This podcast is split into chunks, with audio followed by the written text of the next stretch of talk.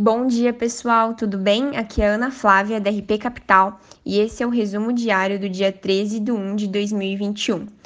Ontem o Ibovespa fechou em alta de 0,60% a 123.998 pontos. O dólar a 5,32, o S&P 500 em 3.801,19 pontos e o petróleo Brent em 56,57. No Brasil, o destaque vai para a definição do MDB de que Simone Tebet enfrentará Rodrigo Pacheco na disputa pela presidência do Senado. Ela conta com os 15 senadores de seu partido e segue atrás de votos em sigla como Podemos, PSDB e Cidadania, além de parte do bloco da oposição. Já Pacheco soma apoio de sete partidos que totalizam 38 senadores dos 81 possíveis. Ainda na política, atenção para o noticiário que dá conta para o estreitamento do orçamento para investimentos, tema que deve crescer em fevereiro e aumentar a pressão por discussões das regras fiscais, depois da eleição para a presidência das casas.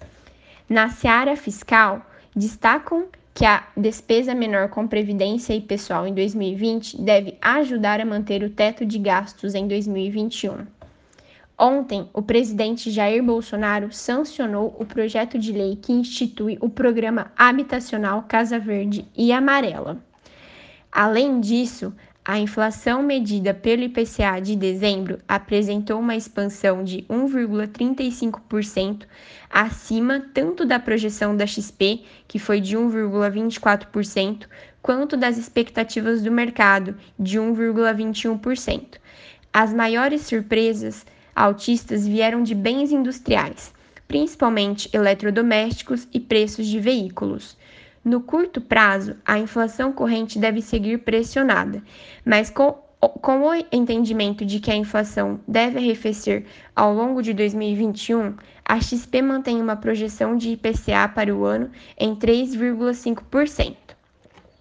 Já no cenário internacional, a Câmara dos Representantes dos Estados Unidos aprovou nesta terça-feira uma resolução que exige que, vice, que o vice-presidente Mike Pence invoque a 25ª emenda à Constituição para destituir o Donald Trump do cargo, uma possibilidade que foi rejeitada pelo republicano em carta à presidente Nancy Pelosi.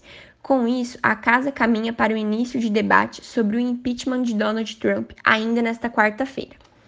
Além disso, a presidente do Banco Central Europeu, Europeu Christine Lagarde, afirmou que os novos lockdowns devem durar até o fim do primeiro trimestre. A afirmação trouxe um grau de ceticismo adicional em relação ao ritmo de recuperação da atividade econômica na Europa, ainda que a presidente tenha afirmado que o cenário já estava previsto e que não altera as projeções econômicas da autoridade monetária. Já na zona do euro, a produção industrial subiu 2,5% entre 2,5% entre outubro e novembro, acima das expectativas, que eram de 0,3%. Bom, pessoal, por hoje é só. Qualquer dúvida, nós estamos à disposição para ajudá-los. Tenham um ótimo dia.